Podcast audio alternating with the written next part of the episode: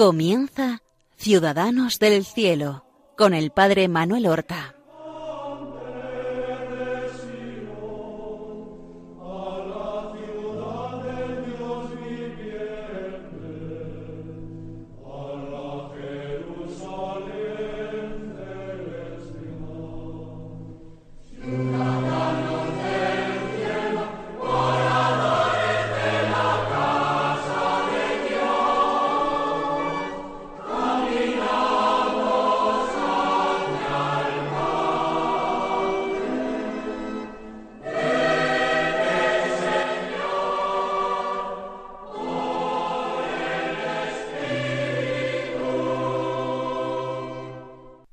Buenos días, queridos oyentes de Radio María y seguidores de este programa Ciudadanos del Cielo, que comenzamos en estos momentos. Un programa con el que tratamos de acercarnos a la vida y a las virtudes que practicaron nuestros hermanos los santos. Ellos son los ciudadanos del cielo. Nosotros también somos ciudadanos del cielo. En esperanza, nuestra ciudadanía está ya incoada. Es preciso que sin perder el camino lleguemos hasta la meta, hasta la Jerusalén celestial, que es nuestra verdadera patria, donde nosotros estamos llamados a convivir con Dios nuestro Señor, con los ángeles y con nuestros hermanos los santos.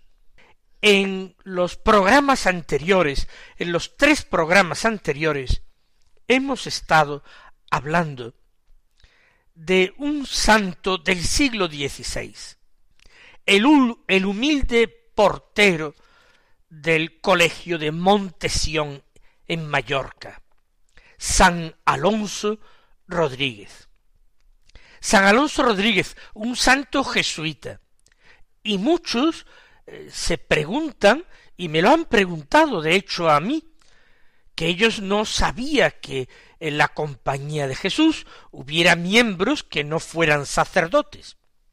Y sí, la compañía de Jesús es una orden sacerdotal, pero muy desde eh, el comienzo, no en el origen, pero sí en vida de San Ignacio, se admitieron a personas, a hombres, que no se sentían, no estaban llamados al orden sacerdotal, a la vocación al sacerdocio, pero que querían ayudar a la compañía en su ministerio, siendo útiles a la compañía en todo tipo de servicios, de oficios que no requirieran la, la ordenación sacerdotal los hermanos jesuitas. Siempre han sido muy mucho menos numerosos que los sacerdotes y hoy concretamente pues han ido reduciendo drásticamente su número, en parte también por falta de vocaciones, pero siguen siendo beneméritos en la compañía de Jesús y un tesoro en la compañía de Jesús hemos conocido también en nuestros tiempos hermanos verdaderamente santos. Y hay también en el siglo XX algunos canonizados del que hablaremos, de los que hablaremos en otra ocasión. Ahora estamos con Alonso Rodríguez que nació en Segovia en el año 1531. Concretamente nació el 25 de julio, el día de Santiago apóstol del año 1531. Pero que hasta el año 1571, 31 de enero, le quedaban seis meses para cumplir cuarenta años, no ingresó en el noviciado de la Compañía de Jesús. Hombre ya viudo, cuyos dos hijos, un niño y una niña, habían muerto, que había perdido a otra familia, como eran sus padres, de quien vivía todavía algún hermano, pero que había decidido ser todo de Dios.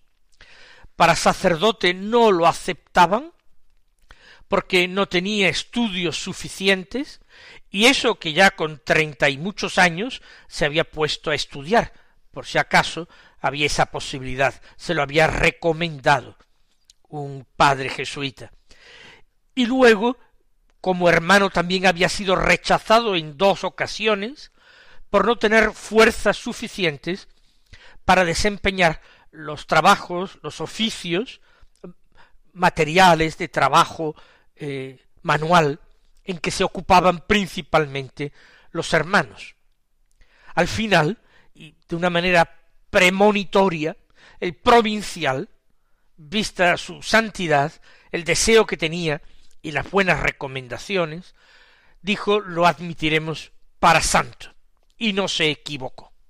Pues aquí está nuestro hermano Alonso Rodríguez. Ya hablábamos de él siendo profeso y estando ya destinado en el colegio de Mallorca, el colegio de Montesión. No hay acontecimientos que marquen la vida de San Alonso Rodríguez. Es una vida en lo exterior muy monótona. Había desempeñado algunos oficios, pero por breve tiempo por su falta de fuerzas, y en la portería encontró el acomodo, porque ese oficio no requería de grandes fuerzas físicas.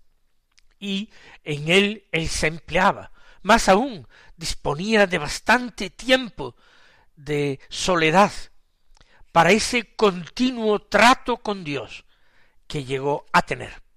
En el último programa habíamos leído algunos textos del memorial que él escribió años más tarde a requerimiento de sus superiores. Es principalmente la fuente que tenemos para conocer la vida de este santo hermano.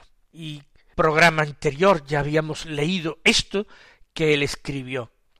Le ha acontecido algunas veces, estando acostado, ponerse en oración y tenerla, y en este tiempo dormirse bien dormido, y como se dormía estando en oración, tenía la misma oración estando durmiendo como cuando estaba despierto. Qué gran favor de Dios. Nos imaginamos a este hombre ya anciano, fatigado, acostado en su lecho, pero que no puede conciliar el sueño, que tiene un sueño ligero, entrecortado, interrumpido, y que él se pone en la oscuridad de la noche, en la soledad de su cuarto, en la cama se pone a orar, se pone fervientemente a hablar con el Señor. Y dice que estando en oración, dormirse bien dormido, dormirse profundamente, no es un sueño ligero en el que todavía no se pierde totalmente la conciencia de la realidad. No, dormirse bien dormido, un sueño profundo, y él lo explica así, como se dormía estando en oración, pues seguía la oración, tenía la misma oración estando durmiendo. Esto no es simplemente porque estuviera en oración en el momento de dormirse, sino porque el Señor no lo abandonaba y le permitía esa gracia extraordinaria de permanecer unido a Él, incluso durante el sueño. Él se asombra. ¿Cómo es esto posible? No lo ha oído a otras personas, pero lo consigna en el memorial porque quiere ser veraz y porque quiere ser fiel a esa obediencia, es decir, a ese mandato que ha recibido. Pero no es solamente el sueño, todo su trabajo se fue convirtiendo en oración, en ocasión de vivir unido totalmente al Señor. Por eso todas las personas que lo trataban inmediatamente percibían en este hombre alguien. Nadie como él hablaba con amabilidad, con dulzura, con cariño. Nadie como él trataba a los demás que llegaban a su portería o a los padres de la comunidad que les solicitaban algún servicio nadie como él. Trataba a sus prójimos como a Cristo. Desde el superior de su comunidad hasta el más humilde seglar que viniera a llamar a las puertas del colegio. Escuchemos lo que él escribió en su memorial. Dice, el ejercicio que tenía en la portería era el siguiente. Lo primero, en tocando alguno la campana, levantando el corazón a Dios, decía, Señor, he de abriros yo por amor a vos. Y abría. El segundo ejercicio era, cuando tocaban, hacía interiormente actos de alegría en el camino, como quien iba a abrir a su Dios, y que la campana era como si la tocara él, y en el camino iba diciéndole, ya voy, Señor. Esta actitud de perfecta disponibilidad a Dios es la actitud de los santos. Por eso, esta frase tan breve, tres palabras, han pasado como una herencia espiritual del santo hermano Alonso Rodríguez. Son estas tres palabras, ya voy, Señor. A todo lo que hubiera que hacer, aunque el camino hasta abrir la puerta le fuera fatigoso con los años, aunque le dolieran los pies y los huesos, él, dice, hacía actos de alegría. No era solamente una alegría eh, sensible, espontánea, natural, no, él hacía actos de alegría. ¿Por qué? Porque sabía, porque creía que iba a abrir a su Dios. Y no se equivocaba en esto, no era una fantasía, en absoluto, realmente, cada vez que él escuchaba la campana e iba hacia la puerta para abrirla, para coger lo mejor que sabía y podía, con exquisita cortesía y con una ardiente caridad, ¿a quién llamaba? Realmente estaba abriendo a su Dios. Y que la campana, dice él, era como si la tocara él, como si fuera el mismo Dios, era una llamada de Dios tan continua en su vida. Y era tan fácil moverse diciendo, ya voy, Señor. Así actuaron los santos del Antiguo y del Nuevo Testamento. Así respondieron a Dios los profetas de Israel y antes que ellos los patriarcas. Así había actuado Abraham para con Dios. Aquí estoy, ya voy, Señor, a abrirte a donde quieras. Así había actuado el niño Samuel con prontitud, apenas creía escuchar la llamada de Dios, se levantaba e iba hacia él. Así habían sido los apóstoles, así había sido la actitud del apóstol Felipe de Mateo, que inmediatamente se levantaban y acudían al Señor, apenas escuchaban su llamada. Ya voy, Señor. ¿Cómo merecería la pena que nosotros aprendiéramos de los santos estas virtudes tan fácil de fáciles de practicar en medio de las ocupaciones y de los vaivenes de nuestra vida? en medio del trabajo, quien lo tenga y quien lo ejerza, ya voy, Señor, sin negarse nunca a nada. Pero también cuando estamos ya sin trabajo, quizás por nuestros años, por las distintas circunstancias, cualquier posibilidad de servir, de acoger, de atender a alguien, de prestar, aunque sea solo un mínimo favor. Ya voy, Señor, le iba diciendo por el camino. Y no solamente merecía con esto, sino con el otro modo que tenía, que era en escuchando la campana y repitiendo, Señor, he de abriros yo por amor a vos. Convertía hasta eh, el hecho más sencillo de abrir una puerta, quería que fuese un acto de amor a Dios. He de abriros yo por amor a vos, por amor a Jesucristo. Él había dejado el mundo, su profesión, los familiares que le quedaban, sus bienes materiales, por amor a Cristo lo había dejado todo para hacerse un humilde hermano en la compañía de Jesús. Y estamos hablando de que Alonso Rodríguez vivió su espiritualidad en una orden religiosa que ha pasado a la historia más bien con la fama, con la reputación de ser muy práctica, poco mística. Por supuesto, esto es un juicio totalmente superficial, ligero y precipitado, porque en la compañía de Jesús ha habido grandes místicos, comenzando por su fundador, San Ignacio de Loyola. Pero es que, además del fundador, hay grandes y altísimos ejemplos de mística en la compañía de Jesús, ejemplos canonizados y sin canonizar. Y también en aquel siglo XVI, que dio ejemplos y modelos de santidad grandísimos en la Iglesia. Recordemos a una Santa Teresa de Jesús, a un San Juan de la Cruz. Pensemos en un San Juan de Ávila, San Juan de Dios.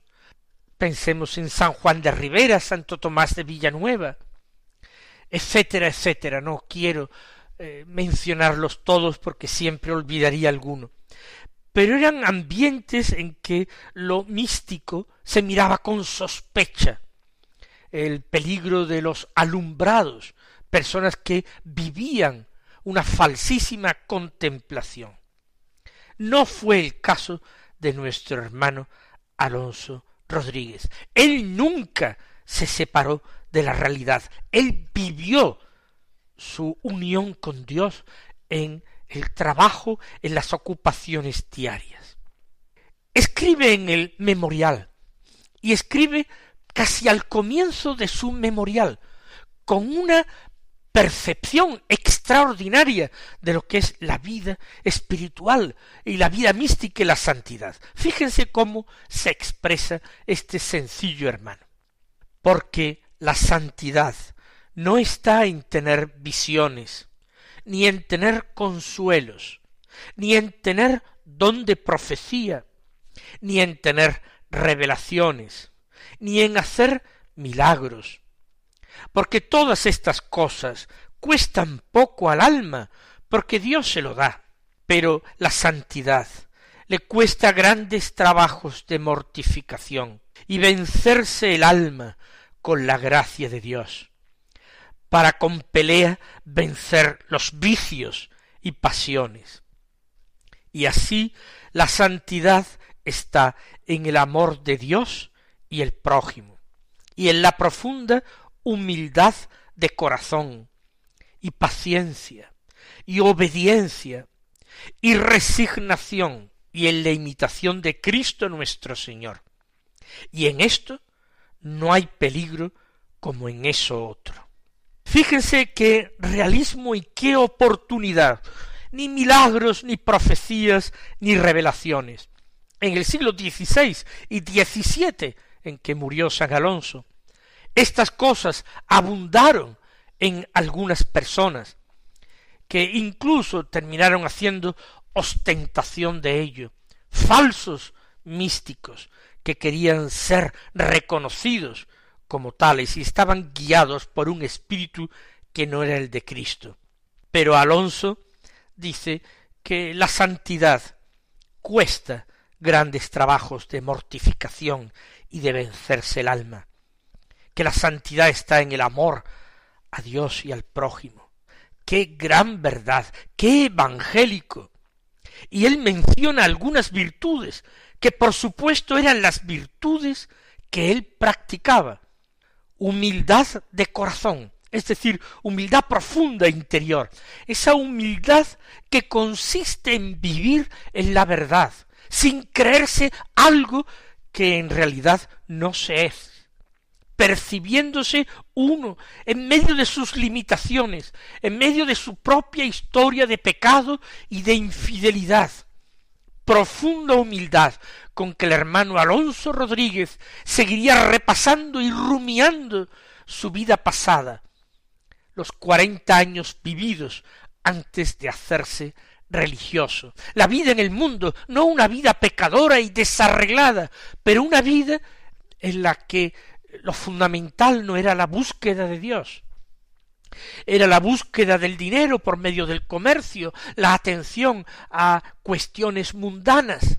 Todo eso le dolía a él, porque en la madurez y en la cima de su vida espiritual lo veía como un desorden profundo, profunda humildad de corazón y paciencia. Eh, el amor está hecho de paciencia. El amor es paciente. Nos dice San Pablo en la carta a los Corintios, y es lo primero que dice del amor, cuando más que describirlo, lo canta. El amor es paciente. La santidad está hecha de humildad, de paciencia, de obediencia. Alonso sabe que quien obedece ya está viviendo la humildad y la paciencia, porque lo que se manda no siempre es agradable, no es siempre conforme a nuestra propia voluntad. Obedecer implica quebrantar frecuentemente nuestra voluntad. Quien obedece no se equivoca.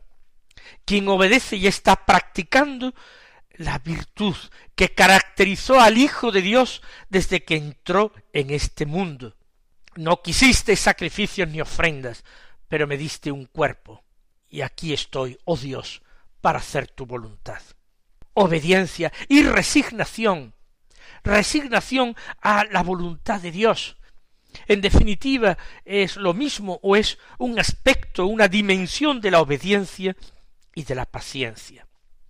Y la santidad está en la imitación de Cristo nuestro Señor y de las virtudes que practicó Cristo nuestro Señor, en la pasión, en la cruz, pero también en Belén, en el momento de su nacimiento, y en Nazaret, durante su vida oculta. Esta fue siempre la vida de San Alonso Rodríguez.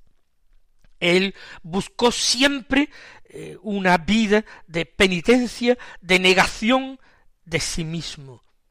Pero de esto seguiremos nosotros hablando la próxima semana en que culminaremos eh, la narración de la vida y de las virtudes de este gran y bastante desconocido santo. Que el Señor os colme de bendiciones.